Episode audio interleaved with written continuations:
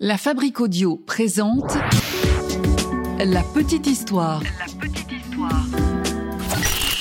www.lafabriqueaudio.com La liste des films tirés de faits réels, d'événements paranormaux ou bien encore d'apparitions euh, troublantes est très longue. Mais parfois il arrive que le tournage d'un de ces films devienne encore plus étrange que le film en lui-même. De la trilogie Poltergeist jusqu'à L'Exorciste, on va revenir aujourd'hui ensemble sur pas mal de faits troublants, voire dramatiques qui ont marqué le cinéma et qui ont eu lieu au cœur d'Hollywood et sous le feu des projecteurs. Vous êtes maintenant ici, et quoi qu'il arrive, vous ne pouvez plus reculer.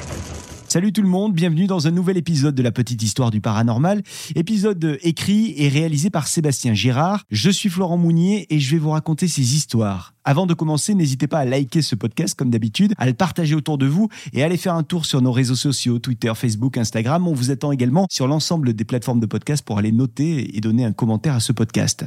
Alors comme je vous le disais plus tôt, aujourd'hui on parle de ce qu'on peut qualifier de tournage maudit.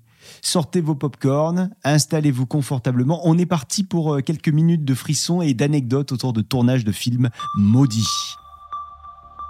Vous vous souvenez qu'on avait parlé il y a quelque temps de l'histoire troublante qui avait inspiré le film L'exorciste d'Emily Rose, dont on vous avait d'ailleurs partagé des audios de son exorcisme. Euh, si vous n'avez pas encore écouté cet épisode, je vous conseille d'aller le faire. Ça glace le sang. On entend cet exorcisme en live avec des, voix euh, atroces qui viennent de l'au-delà. Alors, faut savoir que sur ce tournage du film L'Exorciste d'Emily Rose, c'est l'actrice qui joue Emily Rose, Jennifer Carpenter, qui voit et qui ressent des choses étranges. Elle raconte par exemple que pendant le tournage, elle a senti, euh, Jennifer Carpenter, euh, elle a senti comme si quelqu'un la suivait tout le temps. Elle a senti qu'elle n'était jamais seule, où qu'elle aille. Et puis Jennifer, quand elle arrive chez elle, eh ben, elle essaye de se détendre après des, des journées euh, de tournage un peu exténuantes, mais impossible pour elle de se détendre. Parce que la nuit, à plusieurs reprises, il y a des phénomènes un peu bizarres qui se passent. Alors qu'elle est en train d'essayer de dormir, sa chénifie, qui s'allume toute seule. D'un coup, elle entend la chénifie jouer à fond une chanson. Alors qu'elle est dans son lit, ce phénomène bizarre se répète. Et à chaque fois, c'est la même chanson qu'elle entend. Et elle la reconnaît, cette chanson. Il s'agit du morceau Alive de Pearl Jam. Alors, Jennifer, elle se lève de son lit. Elle arrive dans le salon. Tout est noir, elle allume donc la lumière. Et elle essaye de comprendre ce qu'il se passe. Pourquoi entend-elle de la musique? Et à chaque fois, c'est pareil. Elle se rend compte que la chénifie est allumée, que la chanson Alive de Pearl Jam est en train d'être jouée, et elle se rend compte surtout que chaque fois, c'est le même passage de cette chanson qui est joué. Et le passage en question, c'est I Am Alive. C'est là où on entend le, le chanteur crier I am alive, je suis en vie. Alors Jennifer, elle ne sait plus quoi faire. Elle fait comme si de rien n'était, elle préfère ne pas trop en parler autour d'elle pour qu'on ne la traite pas de folle dingue, et donc elle reprend euh, sa vie, une activité quasiment normale. Bon, ça c'était donc pour le film L'exorciste d'Emily Rose. Et je vais vous remettre donc, comme promis, le lien de l'épisode qu'on avait fait autour de ce film pour la petite histoire du paranormal. Allez, on passe au film suivant. Et cette fois, on va parler du film La Nonne, spin-off de ce qu'on peut presque appeler une saga, The Conjuring. On est dans une vieille forteresse, un genre de vieux bunker. Il s'agit d'un bunker qui euh, servait à entreposer des armes pendant la guerre. Idéal donc pour un tournage de film d'horreur, n'est-ce pas? Eh bien, sachez que le réalisateur du film raconte qu'au moment du tournage, le lieu a rendu tout le monde très nerveux. D'autant plus que c'est dans ce bunker qu'a eu lieu le, tournage et dans ce bunker, eh ben, il y a de longs tunnels, des tunnels qui sont plongés dans l'obscurité, dans le noir complet même, des tunnels dans lesquels il y a un silence absolu, des tunnels où euh, il n'est pas difficile de se perdre. Il y a des coins, il y a des recoins. Et d'ailleurs, le réalisateur a vécu un fait très étrange un jour pendant euh, ce tournage. En fait, il y a une scène qu'il a tournée dans les tunnels, une scène pour laquelle il est donc plongé dans le noir dans ce tunnel, mais il aperçoit quand même, au bout du tunnel, derrière lui, deux gars. Ces gars sont vraisemblablement les techniciens son. Alors le réalisateur, euh, qui ne les voit pas bien, les salue de loin. Et il croit voir que ses ingénieurs du son euh, le saluent également. Le réel se demande bien à quel moment les gars ont pu rentrer parce que il s'agit d'un cul-de-sac. Le tunnel est fermé, donc les gars sont forcément passés à côté de lui. Mais lui ne les a pas vus. À moins qu'il ne soit arrivé dans le tunnel avant lui. Ah oui, ouais, ça c'est possible. Alors le réel se concentre. Il se concentre à fond dans son tournage. Le tournage de cette scène qui est une scène compliquée. Et il se met donc sur les écrans de contrôle, il tourne le dos à ses techniciens, puis il euh, enregistre cette fameuse scène. Et alors une demi-heure plus tard, la scène est terminée, ça y est. Le réal a enfin ce qu'il veut pour son plan. Il est plutôt content de lui, alors il se lève. Et c'est là qu'il se retourne. Et quand il se retourne, il s'attend à voir les deux types du son coincés euh, dans le cul-de-sac du tunnel, derrière lui donc. Et là, étonnamment, les gars ne sont plus là. Or, ils n'ont pas pu sortir puisque, je vous le rappelle, il s'agit d'un cul-de-sac. Donc, s'ils étaient sortis, ils seraient forcément passés devant lui. En fait, il n'y a plus personne dans le tunnel. Le réalisateur est seul, tout seul. Lui, qui était absolument sûr d'être en présence d'au moins deux techniciens, en fait, est seul. Il n'y a jamais eu personne avec lui. Et pourtant, le réalisateur en est sûr, il a cru voir quelqu'un. Il a senti la présence de deux techniciens pendant tout le tournage de la scène. Euh, une histoire étrange donc, mais on peut quand même se poser la question de la véracité de ces propos du réalisateur, sachant que ces témoignages ont été racontés pendant la promo du film, donc c'était peut-être juste pour faire un effet buzz. Ok. Alors on continue euh, euh, sur d'autres films, on ne s'attarde pas sur celui-ci, et on part à présent sur le tournage du film La Malédiction, sorti en 1977. Et ça, c'est un film qui porte plutôt bien son nom, vous allez le voir. D'abord, à plusieurs reprises, on a un problème avec des avions sur ce film. Des jets privés, euh, précisément. Vous allez me dire, bah, tant pis pour l'équipe, ils n'avaient qu'à pas prendre des moyens de transport polluants. Bon, d'accord. Mais quand même, hein, les gars, euh, à cause de ces jets privés, ont failli y passer. Tout d'abord, c'est le cas de l'acteur Gregory Peck. Et puis, euh, c'est le cas aussi du scénariste David Seltzer. Tous les deux viennent sur le tournage en jet privé. Et tous les deux ont un problème avec leur avion. Leur euh, avion va être frappé par la foudre. Ça fait quand même beaucoup, deux avions frappés par la foudre. Et ce n'est pas fini.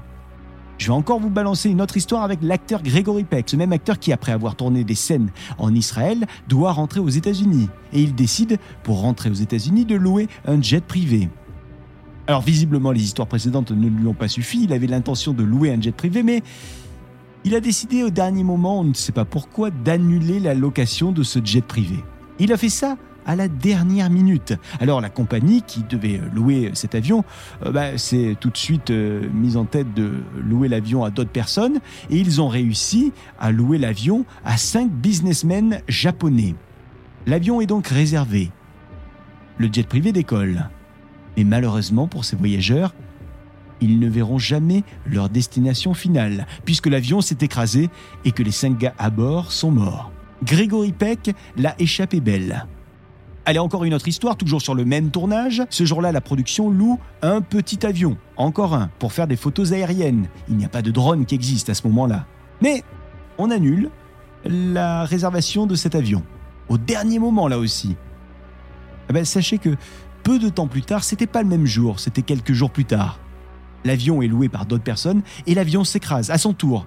Et euh, l'ensemble des passagers à son bord meurent. Alors sur ce tournage, il y a aussi des chiens, des chiens qui ont été dressés et qui euh, jouent dans quelques scènes du film. Alors habituellement, les chiens dressés euh, savent exactement ce qu'ils ont à faire. Des chiens qui sont habitués au plateau de tournage, des chiens qui sont habitués à voir du monde. Là, ce sont des Rottweilers, deux Rottweilers. Tout semble bien se passer pour l'instant avec ces chiens, jusqu'à ce que, un jour, sur le plateau, les deux Rottweilers commencent à grogner comme si euh, ces deux Rottweilers étaient nerveux. Beaucoup plus nerveux que d'habitude.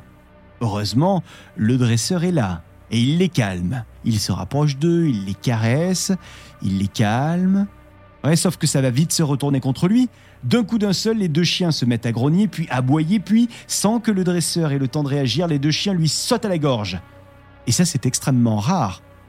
L'attaque de chiens sur leur propriétaire, sur le dresseur, c'est un fait qu'on ne voit pas souvent.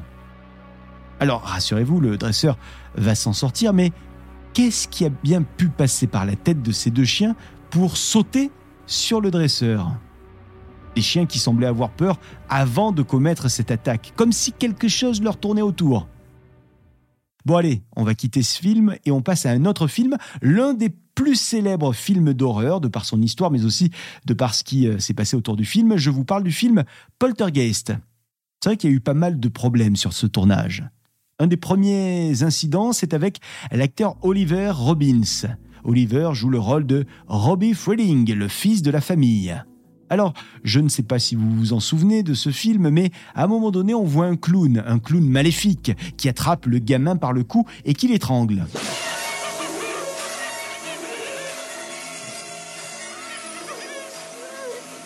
Et donc pour le tournage, eh bien c'est un marionnettiste qui a été missionné pour gérer la marionnette et la faire vivre. Sauf que ce jour-là, la marionnette est mal réglée. La marionnette est censée étrangler l'enfant, et le marionnettiste fait donc en sorte que la marionnette serre le cou du gamin. Mais la marionnette commence à serrer très fort et le marionnettiste ne s'en rend pas compte et il n'arrive pas en plus à desserrer la main de la marionnette sur le cou du gamin. Ça serre fort. Ça serre très fort, beaucoup trop fort. Le cou de l'enfant est complètement étranglé. La marionnette est en fait juste en train d'assassiner le comédien, Oliver. Heureusement, le jeune garçon va être sauvé in extremis mais énormément de peur sur le tournage ce jour-là, vous l'imaginez. Et c'est marrant parce que le réal a choisi de laisser la scène dans le film. Et c'est vrai que on y croit bien à la scène quand on la regarde.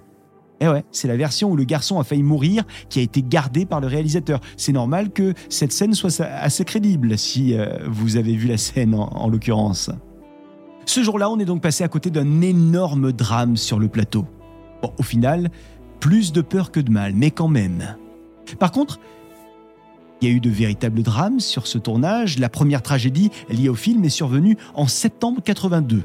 L'actrice, vous savez celle qui joue le rôle de la fille aînée dans le film Eh bien, Dominique a été assassinée par son compagnon à son domicile.